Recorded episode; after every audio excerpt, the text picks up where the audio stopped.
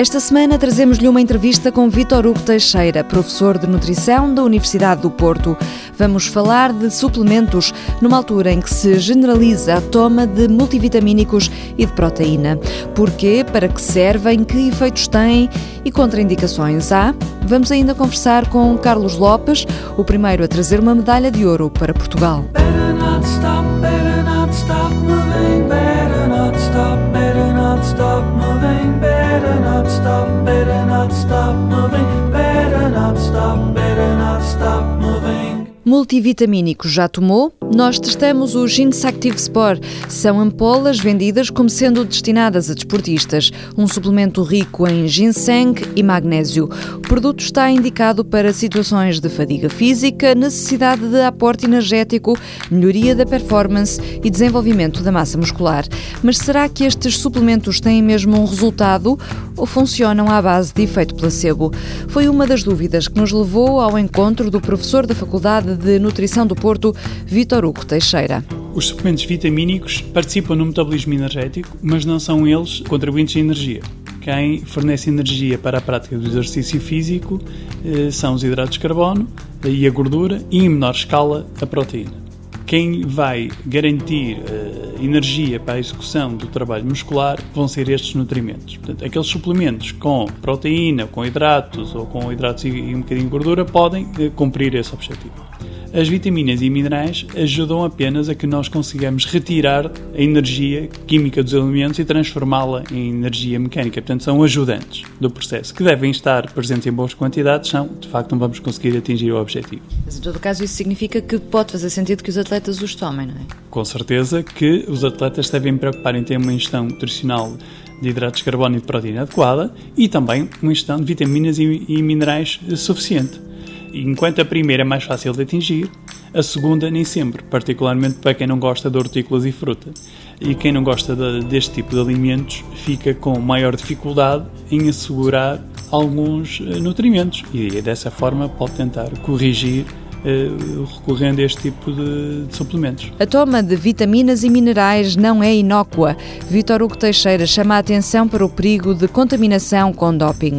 Os atletas, diz o professor de nutrição, devem ter o cuidado de verificar que o que estão a tomar é de facto um produto limpo e riscos para a saúde? De uma forma geral, não há riscos grandes para a saúde do uso de multivitamínicos e destas substâncias temos vindo a falar nas quantidades em que habitualmente as pessoas as consomem. Olhemos, por exemplo, para o magnésio e a proteína, que diz o professor de nutrição da Universidade do Porto, tem interesse para a recuperação muscular. Nós sabemos que aquele momento a seguir ao treino beneficia-se a adaptação se escolhermos suplementos de proteína naquele momento. Podem ser alimentos.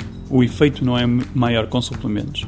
A questão é que estes são mais convenientes, mais práticos e são uma boa opção. Se estivermos a falar de alimentos, a questão é que quantidades e de quê, não é? As quantidades não são tão grandes como se pensa. Se eu quiser atingir uma ingestão de 20 gramas de proteína, eu posso fazê-lo de forma relativamente fácil com, eh, imagine-se, 70 gramas de queijo ou ações combinadas de um, um queijo um fresco, um iogurte e um ovo. Então é um pouco mais de trabalho, de mais logística, mas em termos de conseguirmos atingir a quantidade é perfeitamente possível e razoável. Agora, não é conveniente nem é prático e por vezes temos opções financeiramente mais interessantes eh, com alguns suplementos. O magnésio é um mineral que com exercício agudo diminui bastante e a níveis baixos, habitualmente a seguir ao exercício. Se juntarmos a isto uh, o facto de, na maior parte dos atletas portugueses, serem uma deficitária de magnésio, porque não comem muitos frutos gordos, nem comem muitos cereais integrais, nem comem muitas leguminosas. Uh, neste contexto, a utilização de suplementos de magnésio pode corrigir esta prática alimentar menos adequada não se pense é que vai reduzir o risco de câmaras musculares. E para concluir, olhamos para os suplementos que têm uma inequívoca prova científica de que podem ser uma mais-valia para os atletas. Nós temos aqui uh, um grupo de substâncias que nós uh, chamamos de ergogénicas, que podem melhorar a performance, que incluem a cafeína, a betalanina, o bicarbonato, a creatina e provavelmente o nitrato. Temos um outro conjunto de suplementos que nós chamamos médicos, que são uma forma de garantir que a ocorrência de déficit nutricional é menor e aqui falamos de ferro, de cálcio, de vitamina D, eventualmente alguns multivitamínicos e de magnésio. E temos também alguns alimentos desportivos que também podem ser interessantes em alguns contextos, particularmente em prova e não tanto em treino, como eh, seja o caso das bebidas esportivas, dos géis, das barras ou de, de eletrólitos também podem ser importantes neste contexto. Como eu costumo dizer, o mais importante é treinar muito bem, alimentar-se melhor e ter escolhido muito bem os pais, porque a genética é determinante ainda para o sucesso. Treinar muito bem não significa treinar muito, nem com muito volume, nem com muita carga. Significa treinar de uma forma inteligente e adequada a cada atleta. Transforme o training harder no training smarter. O mesmo se passa com a nutrição. O ideal não é comer muito, é comer bem. E havendo necessidade de fazer suplementação, a mesma deve ser prescrita por quem perceba do assunto e não pelo amigo, que é necessariamente diferente de nós. Até porque nem todos somos uma Rosa Mota ou um Carlos Lopes. Ele foi o primeiro português a ser medalhado com o ouro nos Jogos Olímpicos. Em 1984, Carlos Lopes venceu a maratona de Los Angeles. 2 horas, 9 minutos e 21 segundos.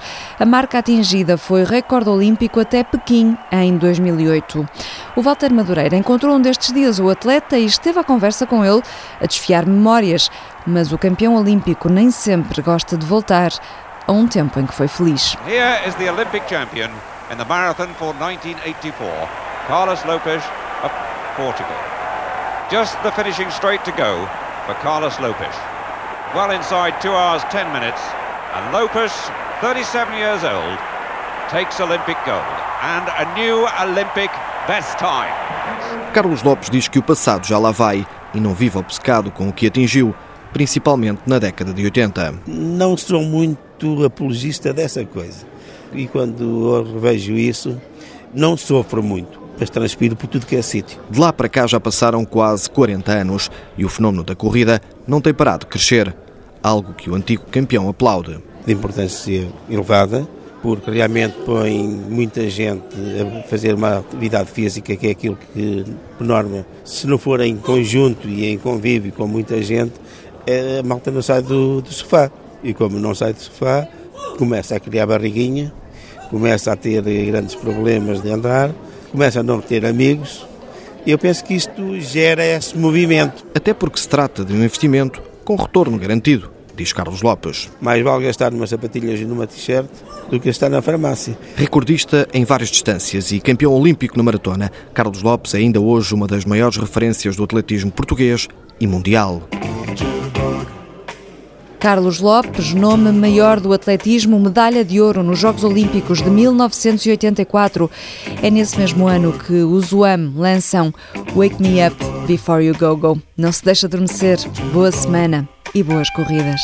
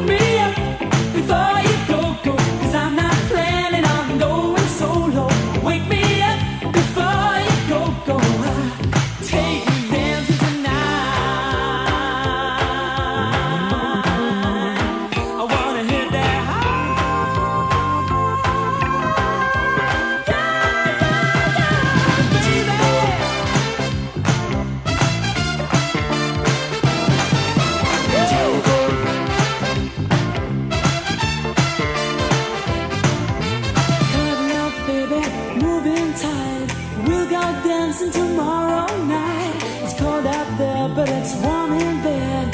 They can dance. We'll stay home and stare.